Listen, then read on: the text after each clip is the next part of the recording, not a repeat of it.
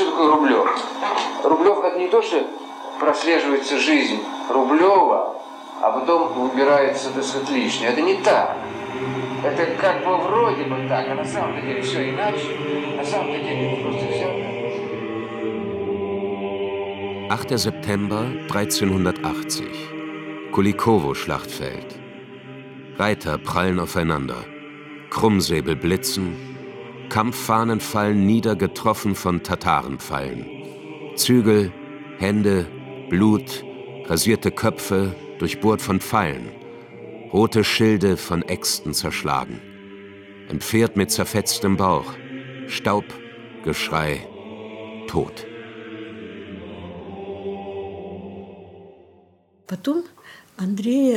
Es gab einen Termin mit dem Chef der Propagandaabteilung. Andrei war so verunsichert, dass man ihn fast mit Gewalt in den Raum schieben musste. Marina Tarkovskaya, die Schwester. договорился, что сейчас к вам придет режиссер, и он Андрея туда буквально запихнул в этот der Parteibonze fragte freundlich, wie lange es dauern würde, das Drehbuch zu schreiben und den Film zu drehen. Andrei antwortete, mindestens zwei Jahre. Gut, meinetwegen, in zwei Jahren bin ich sowieso in Rente.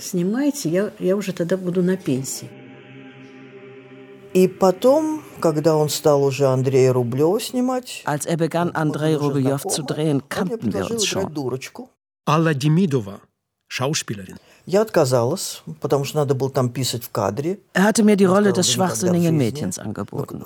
Ich lehnte ab, weil ich in einer Episode urinieren sollte. Na sowas. Nie im Leben.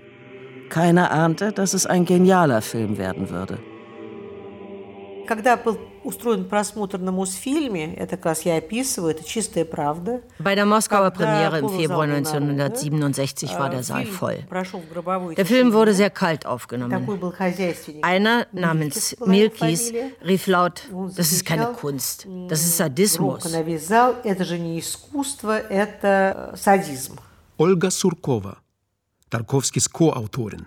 А когда закончился просмотр, то Тарковский стоял один, белого цвета. Вот тогда моя мама, собственно, по-моему, даже с ним... Als der Abspann lief, stand Tarkovsky allein da, blass.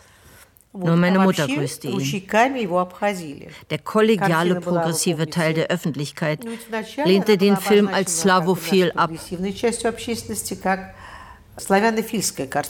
Die Parteiobrigkeit fand ihn dagegen antirussisch, fast wie heute. Zur selben Zeit hatte man das Werk versehentlich in den Westen verkauft. Auf diese Weise geriet Andrei Rublev 1969 nach Cannes und bekam den Fipresky-Preis.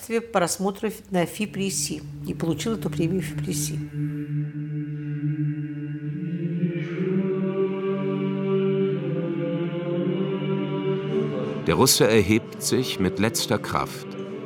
Im schleimig kalten Blut findet er ein Schwert und sinkt zu Boden. Die Schlacht wurde nie gedreht, obwohl sie im Drehbuch von Andrei Rublev stand. Zu teuer. Mariana Tschugunova, Tarkovskis rechte Hand. Auch der Film Der Spiegel sollte mit dieser Szene anfangen. In der Brust des Tataren steckt ein Pfeil. Sein Pferd hat ihn aus der Schlacht herausgetragen. Jetzt wirft ihn die schwarze Stute ab, im wilden Ritt der Sonne entgegen.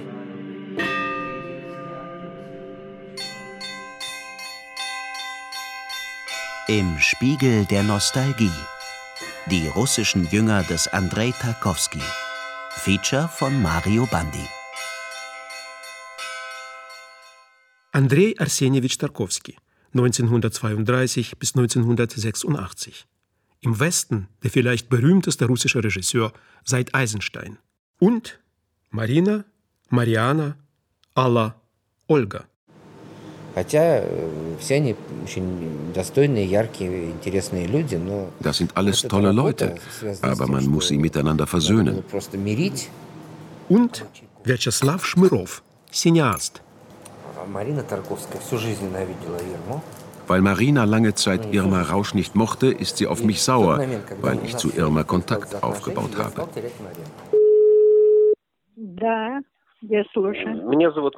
Irma Rausch, Tarkovskis erste Ehefrau. Die Mutter in Tarkovskis erstem Film, dem Welterfolg Ivans Kindheit. Die Schwachsinnige in Andrei Rublev, die Rolle, die Allah nicht spielen wollte. Irma gibt kein Interview. Nie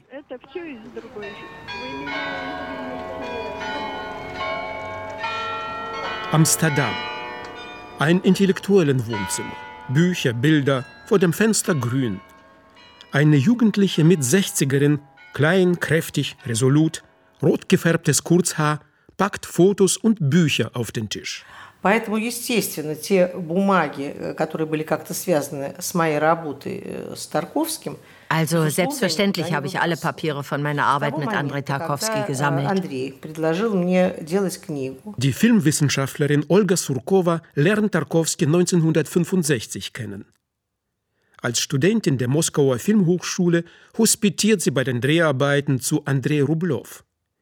Bis in die 80er Jahre nimmt Tarkovsky den wichtigsten Platz in ihrem Leben ein. Das fing am 22. November 1973 an, als Andrei mir anbot, gemeinsam ein Buch zu schreiben. Damals hatte ich kein Tonbandgerät. So sind große Notizbücher entstanden mit handschriftlichen Aufzeichnungen unserer Gespräche. Die sind Bestandteil des Archivs. Dann fand in London diese Auktion statt. Mein Sohn sagt mir, Mama, du kannst alles im Internet verfolgen. Ich setze mich in mein Arbeitszimmer und sehe, mein Archiv ist gerade dran. Ich denke, was soll das? 60.000 Dollar. Ich kriege keine saure Gurke dafür. Und dann höre ich diese Zahlen. 250.000, 400.000. Ну что, я только вижу там, ну, 80, там, 100, там, 250, там, 400, 600. Als Tarkovsky 1983 nach Italien geht, um Nostalgia zu drehen, ist Olga die Einzige, die ihn dabei begleiten kann. Denn sie hat kurz zuvor einen Holländer geheiratet und ist offiziell nach Amsterdam gezogen. Dorthin gelangt auch, allerdings inoffiziell, ihr Archiv. Million, Million 100 eine Million? Eine Million einhunderttausend, eine Million zweihunderttausend, eine Million sechshunderttausend. Und dann der Hammerschlag. Verkauft. Was habe ich da gefühlt? Nichts. Ich habe mich halb totgelacht. Fotos, Briefe, Notizen, dazu 32 Audiokassetten. Jahrelang hatte Olga versucht, ihre Tarkovsky-Archivalia nach Moskau zu verkaufen. Mit 6000 Dollar wäre sie zufrieden gewesen, aber ihre Landsleute wollten nicht. Erstens pflegt die Kulturbürokratie ein nachhaltiges Desinteresse an Tarkovsky und zweitens, man schmeißt einer Abtrünnigen keine Devisen in den Rachen. Und nun, am 28. November 2012, zahlt ein ungenannter Russe bei Sotheby's in London 1.497.000 britische Pfund für Olgas Schätze. Die landen im Tarkowski-Museum in der Kleinstadt Jurjewitz an der Wolga. Dazu gehört ein Notizbuch, Tarkowskis Erinnerungen an seine Kindheit und Skizzen für den Film Der Spiegel. Dieser Film wird keinerlei Bezug zur gewöhnlichen Kinematografie haben, keine Geschichte, die Reihenfolge der Ereignisse ist ohne Bedeutung. Der Sinn entsteht in der Gegenüberstellung von Episoden aus der Vergangenheit und der Reflexion des Autors darüber. Dieser Film wird einem Traum ähneln, in dem sich der Mensch sehr alt fühlt und begreift, dass sein Leben zu Ende geht.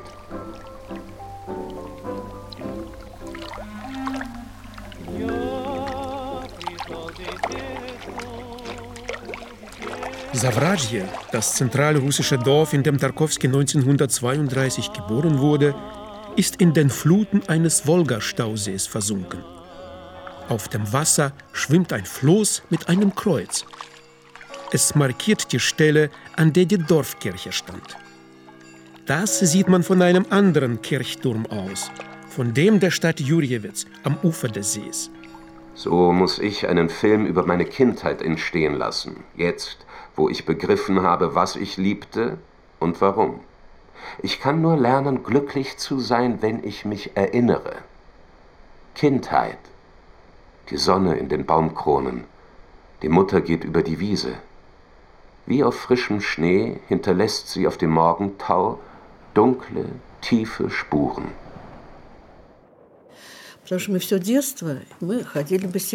Wir liefen barfuß. Ich fühle sie immer noch, diese sumpfige Erde am Fluss.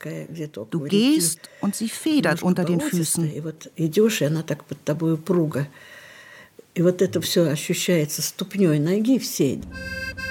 Andrei und seine Schwester Marina wachsen in Moskau auf. 1941 flieht ihre Mutter Maria Wischniakowa mit den Kindern aus der von den Deutschen belagerten Hauptstadt zu Verwandten nach Jurjewitz. Der Vater, der Dichter Arseni Tarkowski, hat die Familie 1935 verlassen. Jetzt ist er im Krieg. 1941 war ich neun.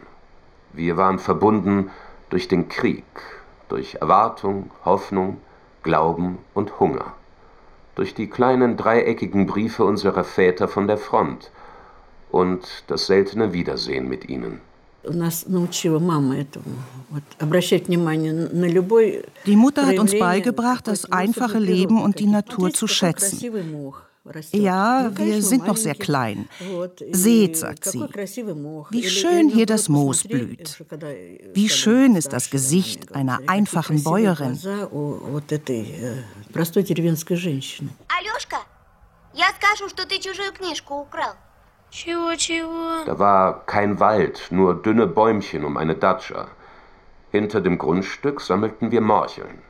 In einem Wassergraben entdeckte ich eine Münze zwischen braunen Blättern. Ich beugte mich vor. Meine Schwester sprang plötzlich schreiend aus dem Gebüsch. Ich war wütend, wollte sie schlagen. Скажу. А? Ну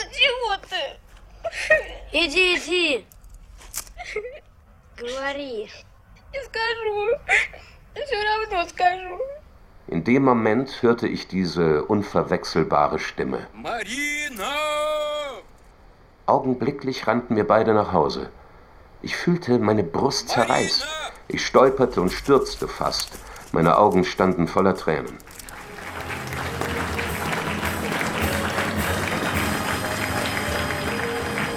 Juni 2016. Ein Kurort an der Wolga restaurierte Kirchen, kleine Hotels, eine Promenade. Die Levitan-Konferenzhalle, davor Gedränge. Eröffnung der Filmfestspiele. Ein junger Mann steht auffällig im Bild. Das dunkle Haar ins schmale Gesicht gekämmt, ein dünner Oberlippenbart.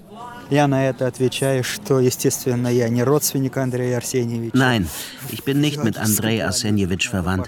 Ein Wiedergänger des jungen Andrei Tarkovsky. Ja, meinen Schnurrbart habe ich extra wachsen lassen, abrasiert und wieder wachsen lassen. Doch so ähnlich bin ich ihm nicht mehr, obwohl ich oft gefragt werde, wieso ich Tarkovsky so ähnlich sähe. Sergei ist mein Name. Ich arbeite in der Unibibliothek von Ivanovo und bin ein Stammgast bei den Festspielen. Seine Filme, Nostalgia zum Beispiel, habe ich in den 90ern schon gesehen und ich denke, den Nachlass meines großen Landsmannes sollten wir zurück ins Land holen.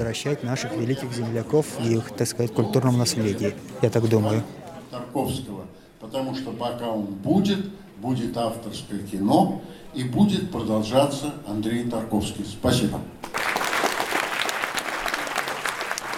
Im Mittelpunkt eine große, schmale alte Frau, schwarz gekleidet, das Haar im Nacken geknotet. Sie hält sich sehr gerade.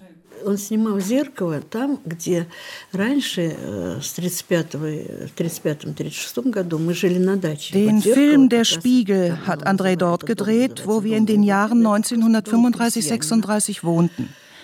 Im Drehbuch heißt es Das Haus meines Großvaters. Es ist aber einfach das Haus eines Bauern, der im Film selber mitspielt. Er schreit, wenn das Feuer sich ausbreitet.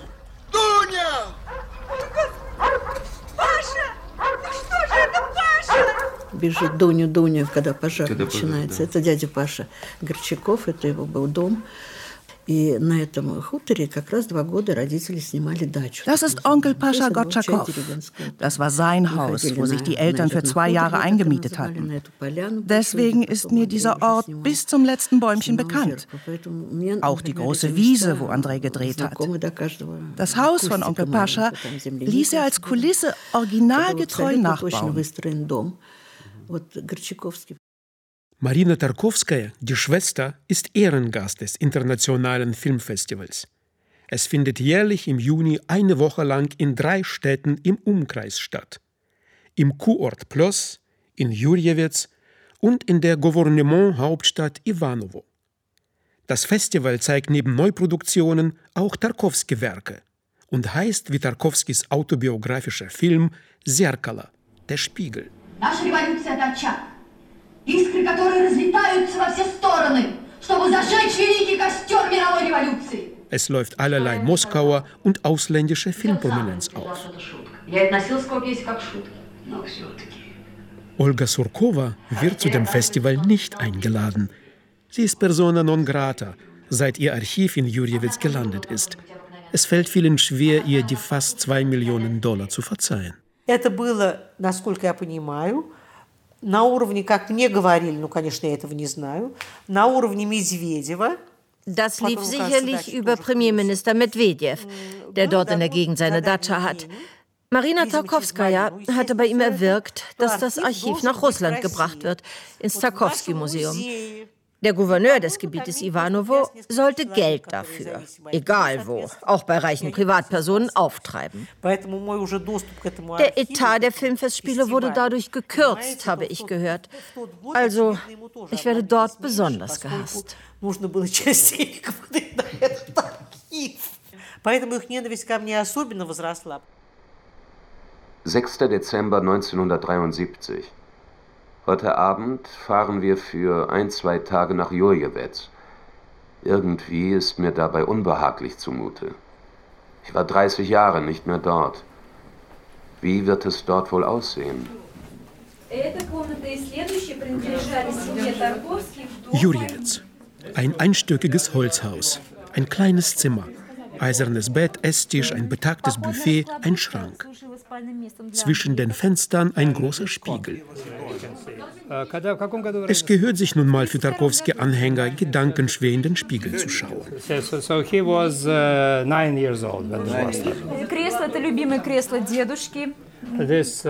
Eine alterslose blonde Dame, die Hände mit modernen Silberringen besteckt, dunkle Brillengläser, lächelt nachsichtig. У Тарковских были две комнаты, а все остальное это была такая коммунальная Воронья Слободка. Die Tarkowskis hatten zwei Zimmer in diesem Haus, das bis in die 1990er Jahre so ein Krähennest war, in dem etliche Familien hockten. Die wurden umgesiedelt, nach langem Papierkrieg, mit den Behörden. Das Haus stand leer und ich durfte diese zwei Zimmer sehen. Die Tapeten waren an vielen Stellen abgerissen. Darunter sah ich noch eine Schicht. Blätter aus Schulheften, bestimmt von Marina und Andrei. Das war eigentlich der Anfang dieses Museums. Под обоями всегда, знаете, клеют листочки э, из ученических тетрадей. И вот какие-то задачки такие ученические. Явно, я думаю, или Марины, или Андрея. В общем, с этого начался вот этот постепенный музей.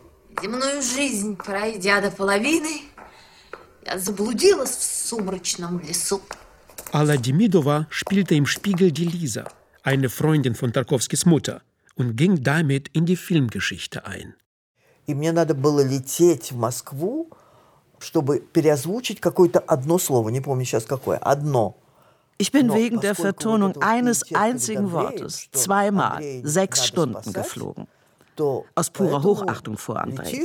Er war ein außerordentlicher Mensch. Einem so talentierten, auserwählten Menschen möchte man dienen, möchte man helfen. Besonders wenn er von den Mächtigen dieser Welt vernachlässigt, verachtet wird, aber größer und bedeutender als sie alle ist. Das konnte ich bei ihm spüren. выше всех, да? Вот, поэтому это чувствовалось сразу, исключительность его. Das Tarkowski-Museum von Jurjewitz liegt an der Tarkowski-Straße. Im Garten gibt es eine Art Kapelle. Dort wird zur Erhebung der Festivalbesucher die Tarkowski-Gedenkglocke geläutet. Eingerichtet wurde es mit Hilfe des Verbandes der russischen Filmschaffenden, dank Demidovas Kontakten. Denn Alla Demidova ist immer noch eine prominente Moskauer Schauspielerin. Sie war stellvertretende Leiterin in der Stiftung, die das Museum ins Leben gerufen hat. Aber die Rolle der Herrin des Gedenkens und der Erinnerung spielt Marina Tarkowskaja in entschiedener Bescheidenheit. The little uh, bed was Marina's bed. И вроде он там и прогуливал уроки, он же часто прогуливал, идет в кино. Andrei hat so oft die Schule geschwänzt, ging stattdessen ins Kino oder spielte um ein paar Kopeken mit den Kameraden ein Wurfspiel. Schulaufgaben wollte er gar nicht machen. Geschichte und Literatur, das ging gut. Aber Mathematik musste er üben. Oft kam er aus der Schule, schmiss seine Tasche in die Ecke und verschwand. Он приходил, швырял портфель в угол, я помню, швырнет около двери портфель и все. 8. Dezember 1973. Heute Morgen aus Jurjewetz zurück. Es war kalt, alles verschneit. Jurjewetz machte keinerlei Eindruck auf mich, so als sähe ich es zum ersten Mal. Ich erkannte meine alte Schule wieder und stand vor dem Haus, in dem wir während des Krieges wohnten. И там мама ухитрялась в этом Юрьевце, в голодном, холодном, с этими затемнениями на окнах. In Jurjewetz war es kalt. Wir hatten Hunger. Die Fenster mussten verdunkelt bleiben, weil über uns die deutschen Bomber auf die Stadt Gorki zuflogen.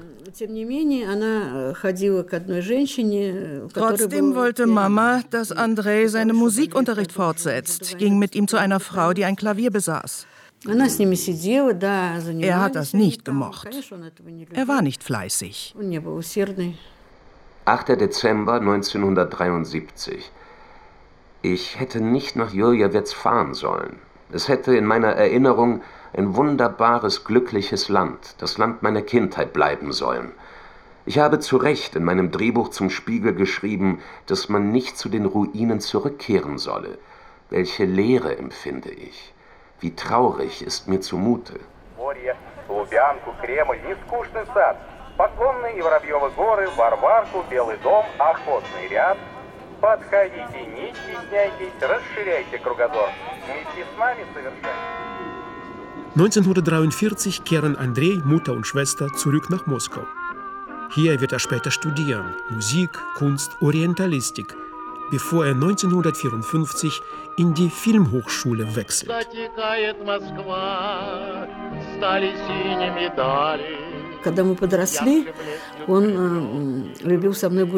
Als wir erwachsen wurden, ging er gern mit mir spazieren. Ich war ein schönes Mädchen und er wollte, dass alle denken, ich wäre seine Freundin. Er ging vor mir und ich sollte hinter ihm herlaufen. Ich habe gefragt, was soll das denn? So wird in Amerika spazieren gegangen, hat er gesagt. Я его увидела, когда он был в Авгике. Ich habe Tarkowski das erste Mal gesehen, als er schon Student der Filmhochschule war. Er hat sich von den anderen deutlich unterschieden. Als erster in Moskau hat er Jeans getragen und als erster einen Schal wie ein Künstler über die Schulter geworfen. Er war ein Ästhet. Die Familie wohnt in einer Arbeitergegend, in der ersten Schipkowski-Gasse. Das Haus, ein Holzhaus, war für die Arbeiter der Michelson Dampfmaschinenfabrik gebaut worden und 1918 Fanny Kaplan auf Lenin schoss. Daraufhin bekam der Betrieb seinen Namen. Das Werk produziert in den Kriegsjahren Munition für Katjuschas, die Stalinorgeln. In der Nähe ist das Wischnewski Krankenhaus, Dort wird dem Vater Arseni Tarkowski das Bein amputiert, als er von der Front zurückgekehrt ist. Unser Vater war ein Poet. Seine Gedichte wurden nicht veröffentlicht. Geld verdiente er nur mit Nachdichtungen von Poesie aus den Sowjetrepubliken. Jedes Treffen mit ihm war ein Fest. Freude, Liebe, Geschenke. Das war schön. Den Alltag musste meine Mutter bewältigen. Doch sie hatte Hefte mit Vaters Gedichten. Daraus las sie uns manchmal vor. Ich kann daran nicht ohne Herzklopfen denken. Es fällt mir sehr schwer.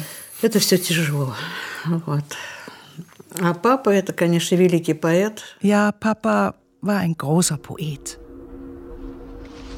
Meine Schwester und ich saßen in dem dämmerigen Zimmer und aßen Buchweizenbrei mit Milch. Papa.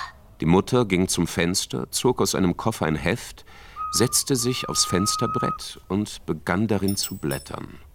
На свете все преобразилось, даже простые вещи, таз, кувшин, когда стояла между нами, как на страже, слоистая и твердая вода. Нас повело неведомо куда. Es hatte alles neue Eigenschaften. Die simplen Dinge, Schüssel, Krug sogar, wenn morgens zwischen uns wie eine Wand das schichtige und starre Wasser stand und führte es, geheimnisvoll, wohin. Wie Spiegelungen wichen fremde Städte, durch Zauberei gebaut, vor unserem Blick. Пред нами расступались, как миражи, построенные чудом города. Сама ложилась мята нам под ноги, и птицам с нами было по дороге. И рыбы подымались по реке, и небо развернулось пред глазами, когда судьба по следу шла за нами, как сумасшедший с бритвою в руке. Die Minze legte sich uns selbst zu Füßen, und Vögel zogen mit uns über Land. Die Fische kamen an des Flusses Rand. Der Himmel rollte sich bis zu den Fluren. Das Schicksal folgte damals unseren Spuren, wie ein Verrückter mit der Klinge in der Hand.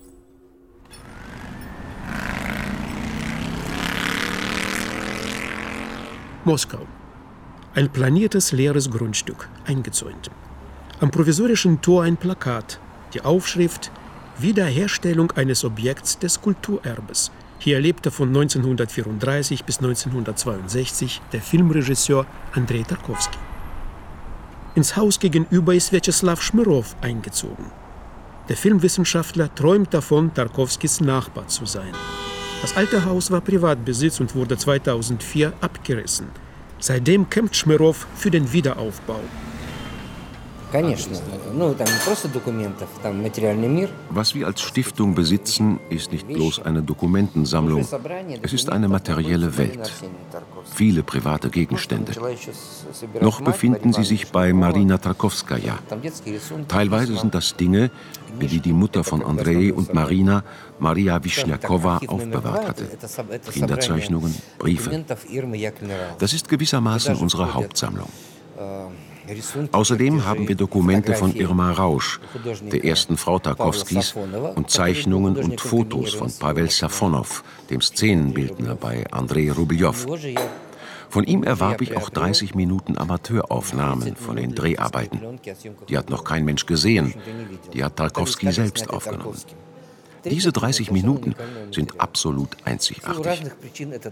Alles befindet sich momentan in verschiedenen Privatwohnungen, bereit für die kostenlose Übergabe an das Tarkovsky-Museum hier. Doch seit zwei Jahren wird dieser Prozess vom Moskauer Kulturdepartement gebremst. Es gibt keinerlei Interesse an einem Museum.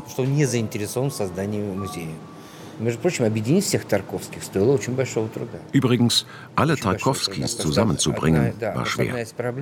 Innerhalb der Familie gibt es verschiedene Ambitionen.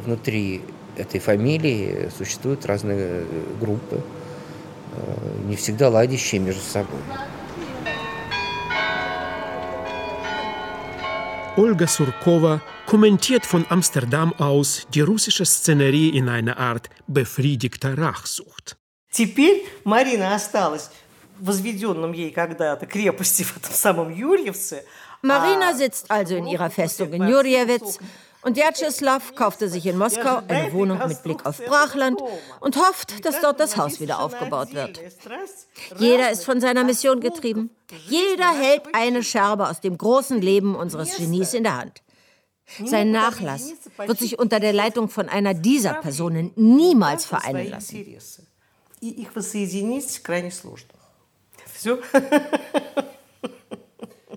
Olga Surkova kannte Andrei Tarkowski und dessen zweite Frau Larissa auch privat sehr gut.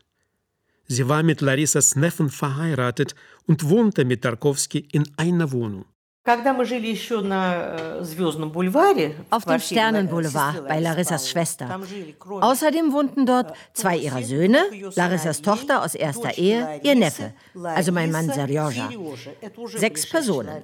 Ich war die siebte. Und wenn André kam, waren wir zu acht. Die Wohnung bestand aus zwei Zimmern und einer Küche. André und Larissa schliefen in der Küche auf dem Fußboden unter dem Esstisch. Sergei und ich bekamen als frisch Verheiratete das kleine Zimmer für uns allein. Und im großen Zimmer schliefen alle anderen. André war ab und zu bei seiner ersten Frau Irma. Dazu kann ich nicht viel sagen. Wir saßen oft gemeinsam in der Küche auf der Matratze. Selbstverständlich wurde getrunken. Wir haben Gedichte vorgelesen, geredet. Jeden Trinkspruch hat André in ein Gespräch über Kunst verwandelt. Das alles war mir so heilig. Ich glaubte, ich hätte das wunderbarste aller Familienleben.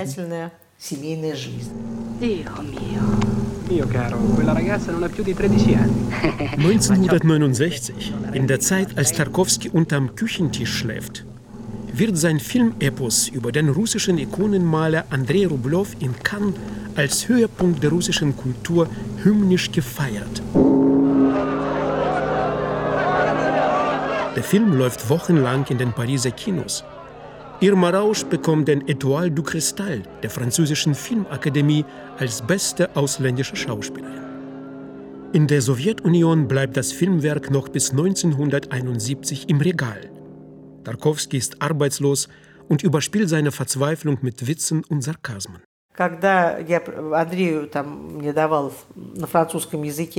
Eines Tages habe ich André Rezensionen aus der ausländischen Presse übersetzt. In der kommunistischen Zeitung L'Humanité hieß es, Andrei Rublew sei der Film aller Filme, wie die Bibel das Buch aller Bücher sei. Andrei zuckte wie immer mit den Schultern. Ja, das fehlt mir gerade noch. Jetzt schieben Sie mir auch noch Religiosität in die Schuhe. Andrei hatte die Dissidenz nie gewollt. Das war für ihn unter seinem Niveau. Tarkowski veranlasst Olga Surkova zu einem Bitt- und Beschwerdebrief an KPDSU-Chef Leonid Brezhnev. Es kommt keine Antwort. Andrei hat dieser Macht nicht gedient aber er war von ihr abhängig. Er wollte Filme drehen. Er war ein Künstler. Er bekam das Angebot, einen Film über Lenin zu drehen. Der Minister fragte, wieso wollen Sie unbedingt Hamlet inszenieren? Machen Sie doch mal einen Film über den Genossen Lenin. Просто-напросто в этот момент Андрею был договор в издательстве. Это был Андрей Рублев, когда Андрей Рублев был запрещен. Der Film Andrei Rublev war verboten. Andrei Tarkowski hatte kein Geld, aber einen nicht erfüllten Vertrag mit einem Verlag. Ein Buch, ein Gespräch zwischen Regisseur und Filmkritiker. Der Filmkritiker war abgesprungen und ich durfte dieses Buch mit Tarkowski machen. Ich habe schnell begriffen, dass er zu einem Dialog mit mir nicht bereit war, er war kein Mensch des Dialogs. Ich habe meine Rolle als Dienerin eines Meisters akzeptiert. und Andrei folgenden Titel vorgeschlagen. Andrei Tarkovsky, das Buch der Vergleiche, niedergeschrieben und kommentiert von Olga Surkova. Er war damit einverstanden. Davon abgesehen habe ich in jeder freien Stunde freudig seine Gesellschaft gesucht. Sei es am Set, sei es bei ihm zu Hause. Mich zog es einfach zu ihm. Das war die beste Zeit meines Lebens. Aus dem Buch der Vergleiche wird die versiegelte Zeit. Es erscheint in Russland erst 1991. Als das Buch 1984 in der Bundesrepublik auf den Markt kommt, zieht Olga Surkova gegen den Ulstein Verlag vor Gericht. Sie erstreite das Recht, neben Andrei Tarkovsky als Autorin genannt zu werden. Er wollte damit allein brillieren. Mich hatte er gebraucht, um das Buch fertig zu schreiben. Als ich in diesem Manuskript den letzten Punkt gesetzt hatte, hieß es Auf Wiedersehen. Ich war ja bereit, mich aufzuopfern wie Jeanne d'Arc, umsonst zu arbeiten. Ein Dankeschön hätte gereicht, aber nicht einmal das kam. Das war eine Liebe, die André verschmähte. Abgewiesene Gefühle hinterlassen bekanntlich tiefe Spuren. Das war eine Liebe, die unerwidert ausdörrte. Oh, Susanna, das Leben ist nicht schwer. Nach einem toten Bräutigam kommen tausend neue her. Im Jahr 1970 erhält Tarkovsky den Auftrag, nach Stanislav Lems Solaris einen Science-Fiction-Film zu drehen. Das Science-Fiction-Element daran interessiert Tarkovsky wenig. Die Raumstation, die über einem Planeten schwebt, den ein allmächtiger, denkender Ozean bedeckt, wird zum Ort philosophischer Selbst- und Welterkenntnis. Was bedeutet es, ein Mensch zu sein?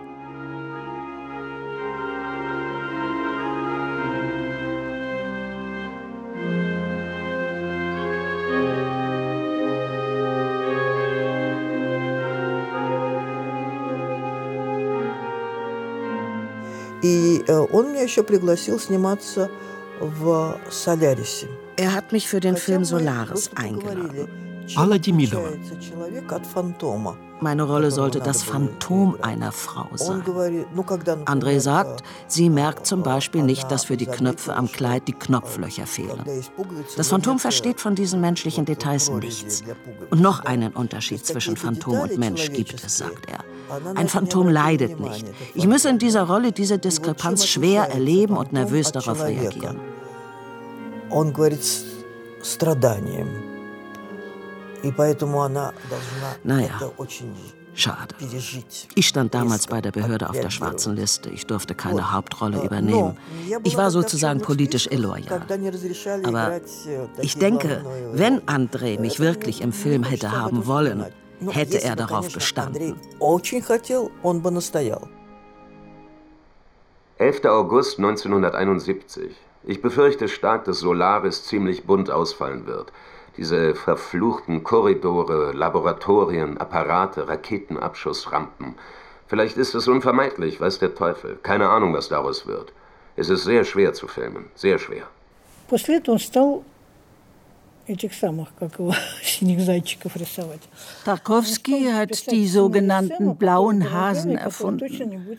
Das heißt, er schrieb in das Drehbuch eine teure Szene hinein, die nicht gedreht wird. Das ergab mehr Zeit und Geld für den Dreh anderer Szenen.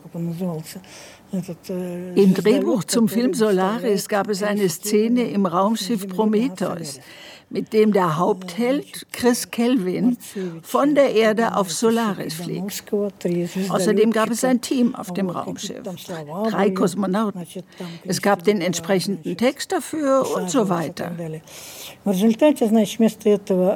Unsere Leute für Spezialeffekte haben Boden oder Hals einer rotierenden Flasche so aufgenommen, als ob etwas durch das All fliegt.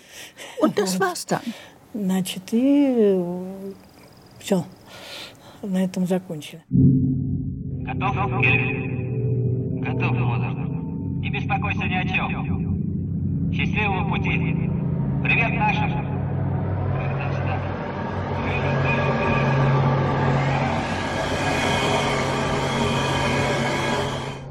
12. Juli 1971.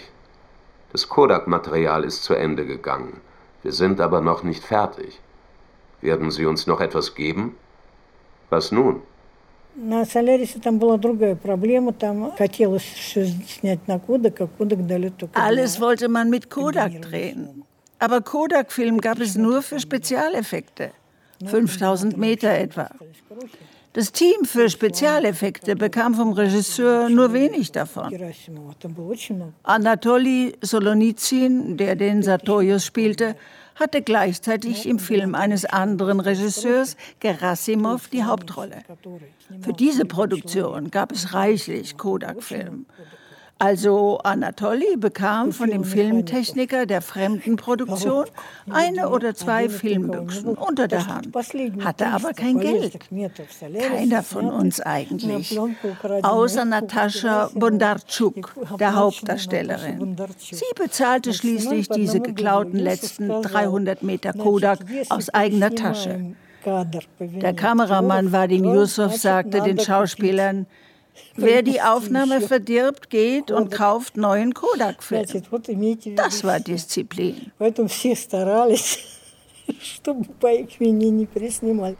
12. Januar 1972. Morgen gibt es beim Direktor den Abgabetermin für Solaris.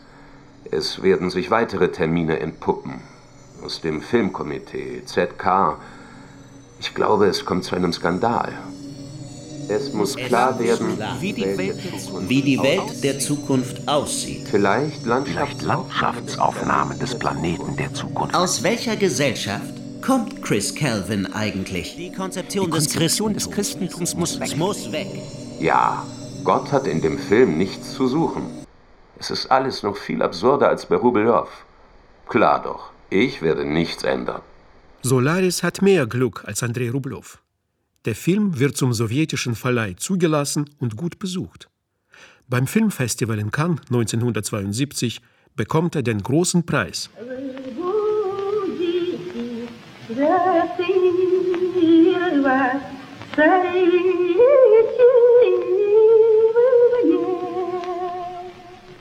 Am 24. April haben wir ein Haus in Miasnoje gekauft. Das Haus, das wir unbedingt haben wollten. Jetzt ist mir von nichts bange. Wenn ich keine Arbeit habe, werde ich auf dem Land hocken, Ferkel und Enten züchten, den Gemüsegarten beaufsichtigen und auf sie alle spucken. Es ist ein bemerkenswert schönes Landhaus aus Stein. Ich habe Bienenstöcke aufgestellt, das gibt Honig. Ein Auto müsste man haben, dann wäre alles bestens. Die 300 Kilometer von Moskau hierher wird keiner angeschissen kommen. Ein russisches Landhaus. Der Tarkovsky-Fan kennt es aus dem Film Nostalgia. Auf der Treppe eine grauhaarige, korpulente Frau. Im Blick eine Mischung aus Trauer, Müdigkeit und Abwehr. Мясном он построил, сам нашел это место, сам его выбрал, сам построил дом, и все сделал так, как он хотел. Diesen Ort und dieses Landhaus hat er selber gefunden und umgebaut. Hier ist alles so, wie er es haben wollte. Sein Traum war, dort immer zu leben. Im Unterschied zu seinem Haus in Jurjewetz, gar nicht zu reden von dem abgerissenen Haus in Moskau, ist hier in Jasnoje alles so geblieben, wie es war, als er das Haus verlassen hat. Ich werde den anderen Museen und Zentren nichts abgeben. Seit über 50 Jahren ist Mariana Tschugunova ihrem Meister treu wie Sancho Panza. Sie arbeitete am Set aller fünf Filme, die der Regisseur in Russland gedreht hat, überwachte das Casting und die Ordnung am Drehort. Sämtlicher Papierkram ging durch ihre Hände. Da sammelt sich eine Menge Dokumente. Mariana hockt auf ihrem Schatz. Nicht einmal sprechen mag sie darüber.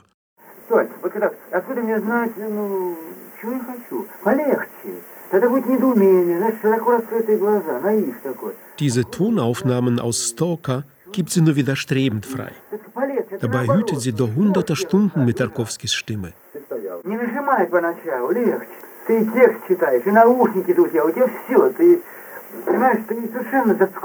Lesungen der Filmhochschule, Theaterproben bei der Hamlet-Inszenierung, Podiumsgespräche mit dem Publikum aufgenommen während seiner Reisen. Dazu Drehbücher mit handgeschriebenen Änderungen. На зеркале просто очень много было дописок Während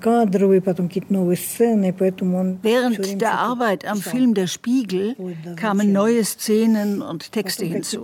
Tarkovsky hat immer etwas dazu geschrieben, auch noch im letzten Moment nach den Dreharbeiten. Also der Prozess ging ununterbrochen. Andrei Arsenjewitsch sagte mir, lass uns eine Gesamtausgabe vom Spiegel machen. Und ich setzte alle Texte zusammen, von der ersten Variante bis zur letzten, chronologisch. Er hat ein paar Worte zur Überleitung geschrieben. Das alles liegt in einer Mappe bei mir. единственный. Он у меня так в папочке лежит. 4. Februar 1973. Der Titel Der helle Tag gefällt mir nicht, irgendwie schwach. Martyrolog wäre gut, aber das versteht ja niemand. Und wenn Sie die Bedeutung erfahren, verbieten Sie den Titel erst recht. Die Sühne klingt auch flach. Die Beichte, zu prätentiös. Warum stehst du in der Ferne? Das ist zwar besser, aber unklar. Der Film bekam den Titel Der Spiegel viel später, als die Kulissen schon abgebaut waren. Ich weiß, dass Andrei Arsenjewitsch einen Film von Ingmar Bergmann sehr gemocht hat. Wie in einem Spiegel heißt er.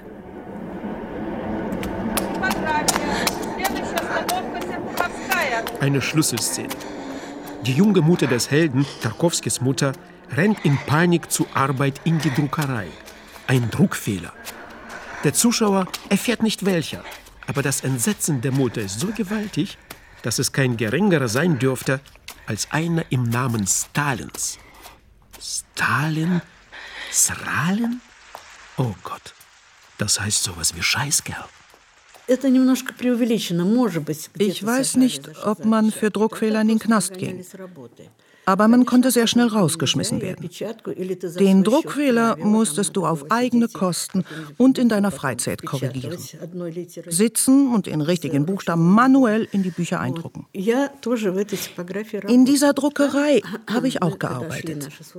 Ich saß in demselben Zimmer. Ich habe im Film sofort das große Zimmer erkannt. Es ist einfach erstaunlich. Und den Betriebseingang kenne ich, den meine Mama im Film benutzt. Ich finde, kein Kinoregisseur kann wirklich mit Theaterschauspielern arbeiten. Und André war keine Ausnahme. Die Szene in der Druckerei. Ich glaube, ich habe sie schlecht gespielt, weil ich nicht verstanden habe, was er von mir will. Er machte nie etwas vor. Er suchte den Nerv einer Szene. Er kaute auf den Nägeln, redete sehr nervös und hat im Grunde genommen ein bestimmtes Bild gesucht, rein ästhetisch gesehen. Und André hat es keineswegs erklärt. Er hat überhaupt nie etwas erklärt, in welcher Reihenfolge was sein soll, so wie es im Theater stattfindet, eine Entwicklung der Rolle.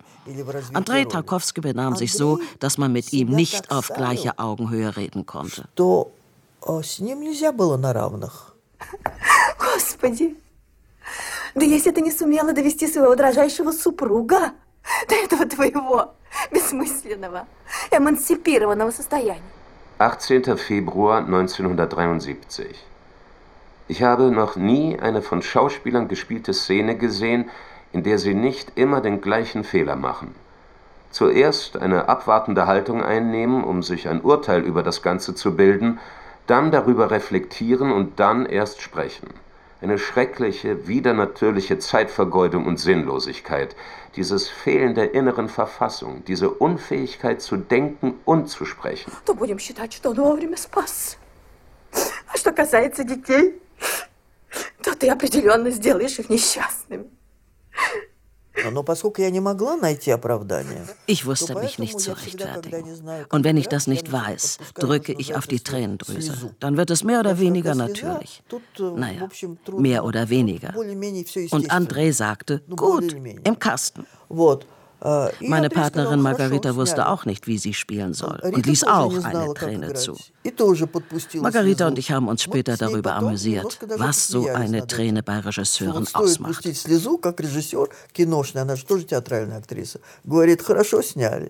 1974 ist der Spiegel vollendet. Etwas Einmaliges in der Filmgeschichte.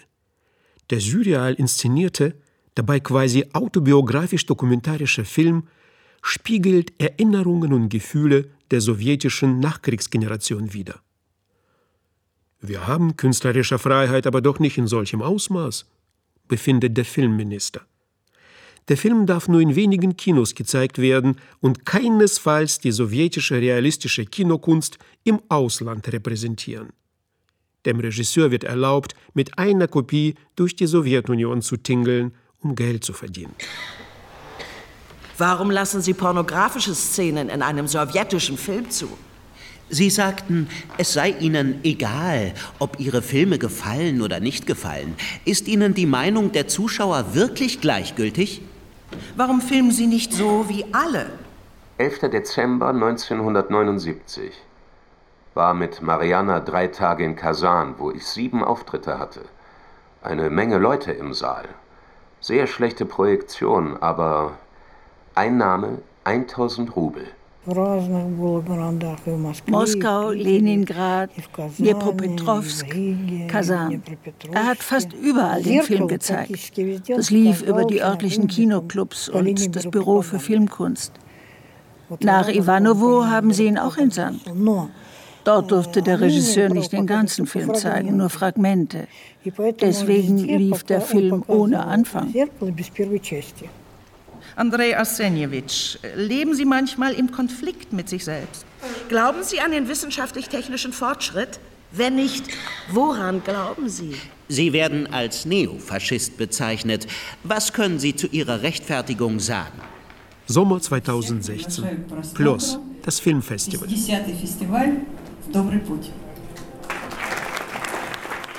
Zwischen zwei aktuellen Wettbewerbsfilmen ergötzt sich das Publikum am Sonnenuntergang über der Wolga. Die goldenen Zwiebeltürme der frisch restaurierten Kirchen bieten ein russisches Bilderbuchpanorama und fördern nostalgische Erinnerungen. Bei uns in Ivanovo gab es zu Sowjetzeiten einen der besten Kinoclubs, der Ekran TN hieß. Das war ein Territorium bedingter Freiheit. Wladimir Martinov, Journalist von Radio Ivanovo, Cineast der ersten Stunde, damals, vor 30 Jahren, immer mit einer Zenitkamera um den Hals. Wir durften Filme vorführen, die man sonst aus politischen Gründen dem breiten Publikum nicht zeigen wollte, unter Aufsicht des KGB. Wir haben Andrei Tarkowski eingeladen. Er durfte mit dem Film Der Spiegel kommen. Die Platzanweiserinnen haben uns Mitglieder des Kinoclubs sehr gemocht und uns jedes Mal gesagt, wie viele KGB-Leute da sind. Und diesmal waren es zwei. Und das haben wir Andrei Arsenjewitsch auch gesagt. Er ging auf die Bühne, starrte aufmerksam ins Publikum. Wahrscheinlich wollte er sie finden. Aus einem Foto, das ich davon gemacht habe, ist fast ein ein Meter großes Porträt geworden. Darauf hat er einen solch angespannten Blick. Das war eine schwierige Zeit für ihn. Er bekam keine Aufträge, fühlte sich bedrängt, doch er sagte, an den Satz erinnere ich mich noch gut, wenn ihr hört, dass ich das Land verlassen habe, glaubt es nicht. Ich habe nicht die Absicht zu emigrieren. 1979 kommt Tarkowskis letzter Film in der Sowjetunion heraus, Stalker. Danach hat er keine Aufträge mehr und geht mit einem Arbeitsvisum nach Italien. Dort entsteht Nostalgie und in Schweden das Opfer. Nur sieben Filme hat Andrei Tarkowski gedreht. Jeder kulturaffine Westeuropäer kann ein, zwei aufzählen. In Russland versammeln sich ihre Kenner in einem Kuhort an der Wolga und witzeln darüber, dass Putin Andrei Rublev heutzutage wahrscheinlich auch verbieten würde – so wird da die Erbarmungslosigkeit der Macht gegenüber einem kleinen, unerschrockenen Maler gezeigt wird. Worüber ich gern einen Film drehen würde? Über den Prozess gegen Martin Bormann, über einen Physiker, der zum Diktator wird, über die Deserteure, Josef und seine Brüder, Matrionas Hof nach Solzhenitsyn, über Dostojewski, Jean d'Arc, die Pest nach Camus. Ich bedauere sehr, dass er Stalker gefilmt hat. Ich bedauere auch, dass er Solaris gedreht hat. Wenn er doch andere Stoffe hätte machen können. In diesem Sinne war er sicherlich ein Opfer des Sowjetsystems. Wenn er damals hätte einen Film über Dostojewski drehen können und das in Zusammenarbeit mit Friedrich Gorenstein, das wären ganz andere Filme gewesen. Das wäre ein viel größerer Tarkovsky gewesen, als wir ihn kennen. Stalker. Kamerafahrt über Wasser. Darunter versunkene Reste von Zivilisation. Einige lose Kalenderblätter tauchen auf. Ein Blatt zeigt die Zahl 29. Am 29. Dezember 1986 stirbt Andrei Tarkowski in Paris an Krebs. Im Spiegel der Nostalgie. Die russischen Jünger des Andrei Tarkowski. Sie hörten ein Feature von Mario Bandi. Es sprachen Robert Dölle, Susanne Barth, Renate Fuhrmann, Doris Plenert, Wisława Wesolowska, Wolfgang Rüther, Florian Seigerschmidt und Marc Zack. Ton und Technik Wolfgang Rixius und Angelika Bruchhaus. Regie Mario Bandi. Redaktion Ulrike Bajor. Eine Produktion des Deutschlandfunks mit dem Westdeutschen Rundfunk und dem Südwestrundfunk 2016.